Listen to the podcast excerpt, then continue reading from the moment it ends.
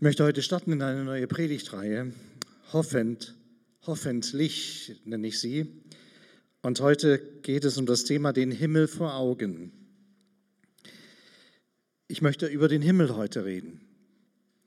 Nun haben wir in der deutschen Sprache nur ein Wort dafür. Wir sind ganz schön arm dran manchmal als Deutsche, was unsere Sprache betrifft. Die Engländer sind besser, selbst mit Brexit. Sie haben im Englischen zwei Begriffe. Einmal Sky für das, was du siehst, wenn du, na heute ist mittelgrau, sonst den blauen Himmel siehst. Oder nachts das Sternenzelt, den Kosmos, das ist der Sky. Und dann haben sie den Heaven, den Himmel, den Liebespaare haben, diese, das Göttliche, was da passiert. Und ich will heute mit euch nachdenken an diesem Ewigkeitssonntag über diese Welt Gottes.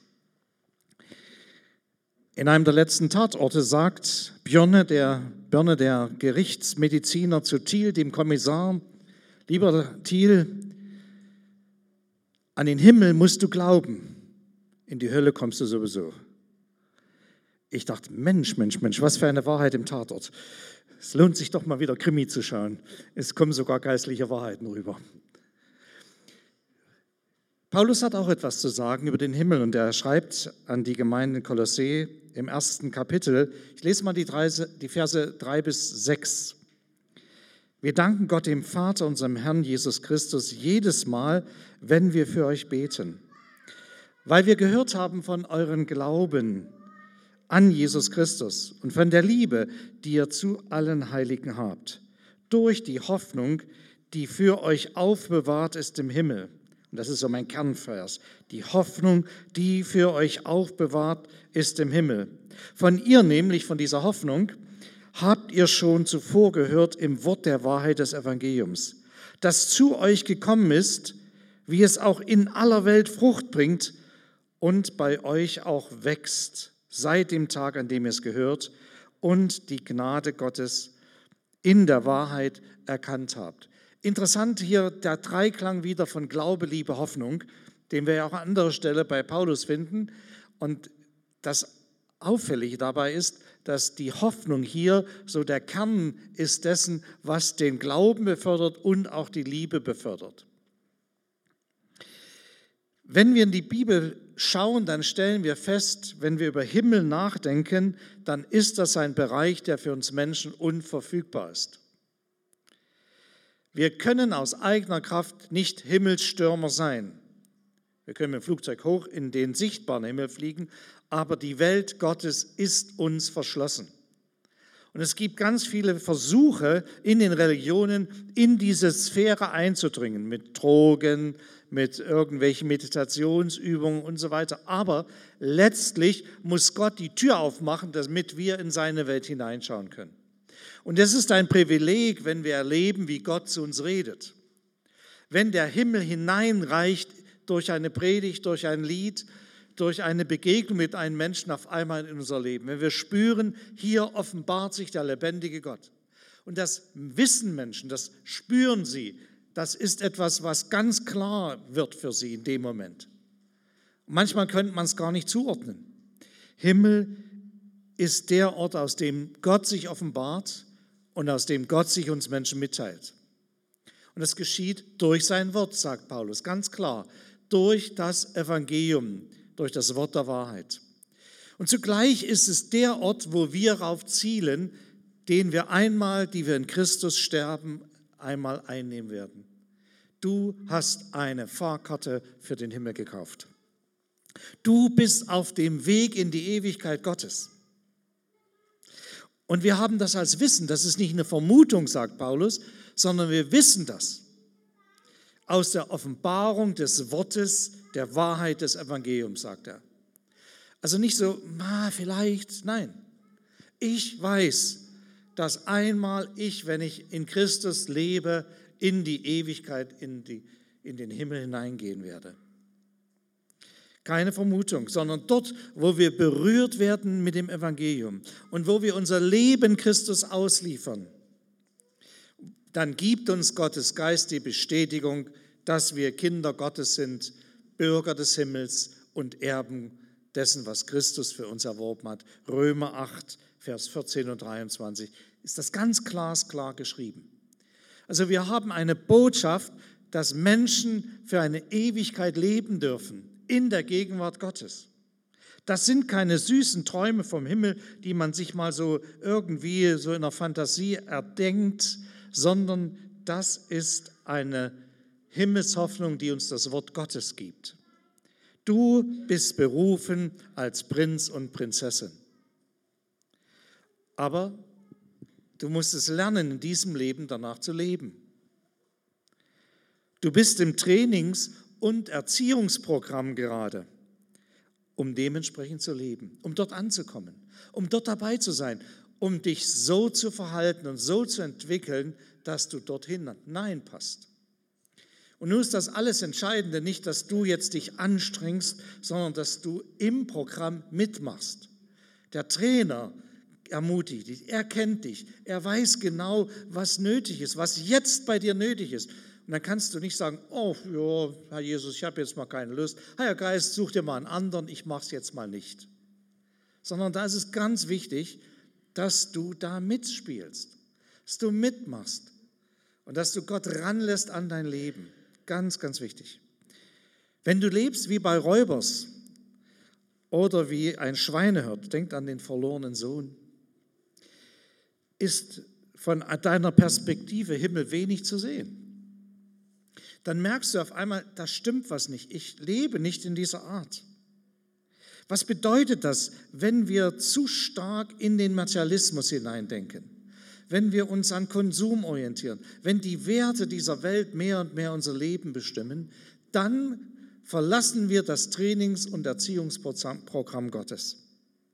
Wenn wir gebunden und verbunden sind mit ihm und an ihm festhalten und von ihm das Leben erwarten, dann bleiben wir in diesem Erziehungsprogramm. Und dann wachsen wir ganz allmählich hinein in das Jesusmäßige Verhalten. Dann werden wir Jünger Jesu und bleiben es bis zu dem Tag, an dem er sagt, sei willkommen in meiner Ewigkeit, in meinem Himmel. Wir können nicht tun, als wäre der Himmel schon auf dieser Erde. Manchmal habe ich so bei einigen den Eindruck, die denken schon, äh, wir sind schon im Himmel. Also ich weiß nicht, ob du deine Bibel anders liest als ich, aber in meiner steht das nicht so drin. Da ist schon das Angeld des Geistes da, aber die Endauszahlung kommt noch, 2. Korinther 5.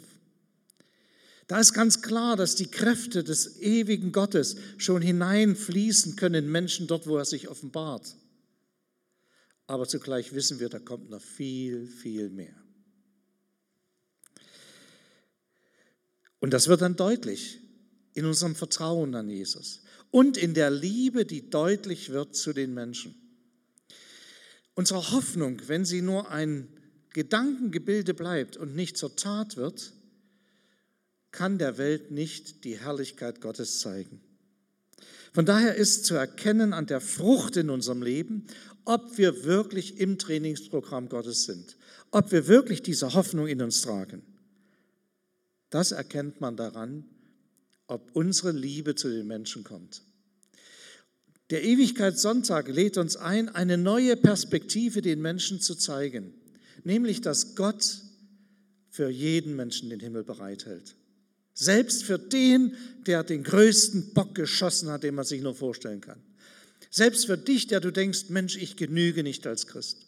Selbst für dich, der du denkst, ich bin verloren. Nein, du kannst gerettet werden. Du kannst hineinkommen in dieses Programm. Gott hat alles bereit. Was hat Birne zu Thiel gesagt? Den Himmel muss man glauben. Das heißt, du gehst in die Beziehung Gottes hinein. Du, du schreist zu Jesus und er nimmt dich an. Er hat gesagt, kommt her. Und er sagt, ich schicke euch nicht weg. Ich denke, dass es wichtig ist, dass wir das festhalten. Das Evangelium ist nicht nur eine Einladung, sondern es ist auch eine verändernde Kraft in unserem Leben. Die Hoffnung auf die Ewigkeit Gottes. Und diese Hoffnung kann dir niemand nehmen, die kann auch nicht zerstört werden. Es ist eine Hoffnung, die Gott bereithält im Himmel. Also das Ding kann nicht mehr gekippt werden. Das hat Gott festgelegt.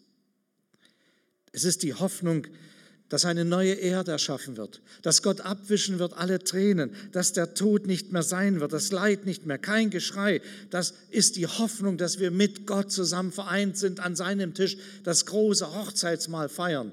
Ich habe gestern so bedauert, dass diese Hochzeit hier nicht feiern konnte danach. Es war so eine tolle Trauung, war so stark. So eine Gegenwart auch. Nein, das ist unsere Hoffnung. Und ich möchte dich heute ermutigen, ganz für dich neu zu entscheiden, sagen, ja, ich möchte im Erziehungsprogramm Gottes bleiben. Ich möchte da dranbleiben.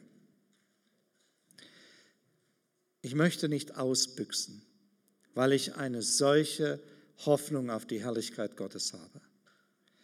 Den Himmel sehen, mit den Augen schauen, wir können darüber nicht verfügen, sondern wir können nur, wenn wir in die Person Jesu Christus hineinschauen und wenn wir das Wort Gottes an uns ranlassen, können wir erleben, wie Gott unser Leben verändert durch seinen Heiligen Geist. Und wir bleiben in diesem Programm der Erziehung. Und wir bleiben auf dieser Spur, dass wir Frucht bringen wollen bis zur Ewigkeit. Ich sehe in Deutschland ganz viele Christen, die die ganz viele Ideen haben, die auch Jesus lieben und sich mühen darum, aber ich sehe manchmal wenig dieses, diese, diese Hoffnung, die wir ausstrahlen. Ich sehe so viel Resignation und so viel Gemecker, Gemorre. Und dann denke ich, haben wir nicht eine Herrlichkeit vor uns?